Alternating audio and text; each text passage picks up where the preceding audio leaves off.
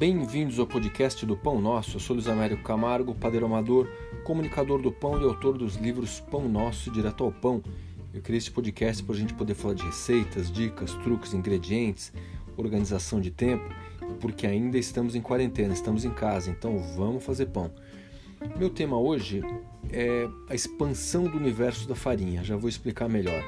Se a gente gosta tanto de fazer pão, se a gente gosta de se aventurar por receitas, por que não explorar a farinha de trigo também numa outra vertente, com massa fresca, com outros salgados, com tortas, com bolos? É, vamos lembrar que essa habilidade que a gente vai desenvolvendo mexendo com a farinha, a gente pode levar para vários lados, né?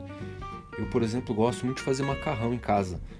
E macarrão eu faço geralmente a receita simples, né, para abrir na máquina, um talharine, um fettuccine, tonarelli, ou dá para fazer na faca também, né? A gente faz aquele talharinho na faca, a gente abre a massa bem fininho. Às vezes eu faço tudo na mão, pego o rolo, tem um rolo de madeira legal, tipo um materelo, faço a massa, vou abrindo bem fininho, depois enrolo a massa bem farinhada, com a faca eu vou cortando, também é bem legal de fazer. É, vamos lembrar que a massa fresca também precisa de formação de glúten, a gente só não fermenta ela, mas a gente mistura a farinha com os ovos, às vezes um pouco de água para dar ponto, eu gosto de colocar um pouquinho de água. Às vezes faz um mix de farinhas, uma farinha branca com grano duro, e fica muito bom também. E vamos sovando aquela massa. A massa tem que ter liga, tem que ter elasticidade, tem que ter capacidade de se expandir, de, de ser esticada, vamos dizer assim. E aí é importante a gente trabalhar bem a massa. Quando eu faço massa fresca, fresca, eu gosto muito de fazer aquela sova que as vovós, as nonas italianas faziam, que é uma sova meio de pulso, né? Você faz ali como se fosse um cordão grosso de nhoque, você vai enrolando ali embaixo do punho, da mão, gira, depois você enrola de novo, faz uma bolinha, começa a abrir de novo. A gente fazia aquilo 10, 15 minutos, além de um bom exercício, ajuda a desenvolver o glúten da massa. E ela fica bem elástica, bem expansível, para depois a gente fazer a pasta fresca. É, pasta fresca é uma coisa, mas também a gente pode fazer é, parentes da, do pão, vamos dizer assim. No meu livro Direto ao Pão, eu tenho receitas como a coca, como a esfirra, é, sem falar na pizza. São esses parentes do pão que a gente pode explorar muito bem e fazer coisas deliciosas.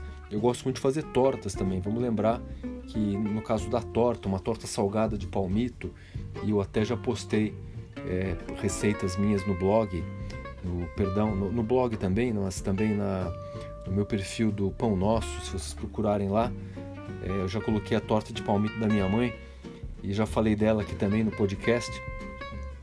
É, a massa podre é muito fácil de trabalhar porque você, você pode apenas agregar é, farinha, o metade do, digamos que sejam 200 gramas, com 100 gramas de gordura, no caso manteiga, eu gosto de usar manteiga e banha misturados, né?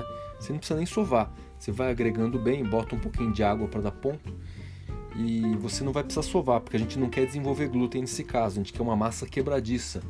Então a gente pode fazer é, com pouca manipulação, é o ideal é isso mesmo, e pode usar até uma farinha simples, já que a gente não vai desenvolver glúten, não precisa de uma liga muito sofisticada, a gente pode usar uma farinha bem simples para fazer a massa podre. Sem falar em bolo, bolo também a gente não sova. Vamos lembrar que a gente mistura o bolo e bota para assar porque a gente não quer desenvolver o glúten e não quer que o bolo tenha liga, a gente quer que o bolo seja fofinho, que ele corte bem. Por isso que a gente não sova o bolo, a gente só mistura bem e depois bota para assar. No podcast também já dei a receita do, do banana bread, que na verdade, apesar do nome, é um bolo e fez muito sucesso. Tem muita gente me marcando aí em receitas de banana bread Vale a pena até quando a gente está com as três, quatro bananas que a gente talvez não coma porque estão maduras demais, não deixa aquilo estragar não. Faz um banana bread que fica legal. Então, é, meu convite hoje é para vocês tentarem expandir as habilidades de vocês dentro do universo do pão para outros produtos da farinha de trigo e vão ficar muito muito bons. É, tem uma, uma receita de esfirra minha no Direto ao Pão, que é uma baseada numa receita libanesa mesmo, uma preparação libanesa familiar tradicional. Eu acho uma delícia. Então a gente fazer uma esfirra também é ótimo, a gente fazer uma coca, aquele pão chatinho, fica muito bom.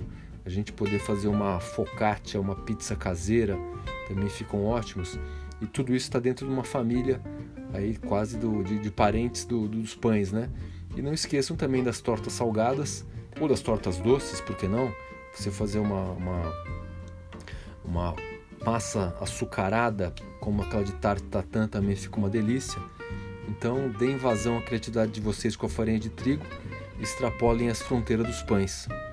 É isso. Lembre-se sempre que um pão caseiro será sempre melhor do que um pão industrial. Até a próxima.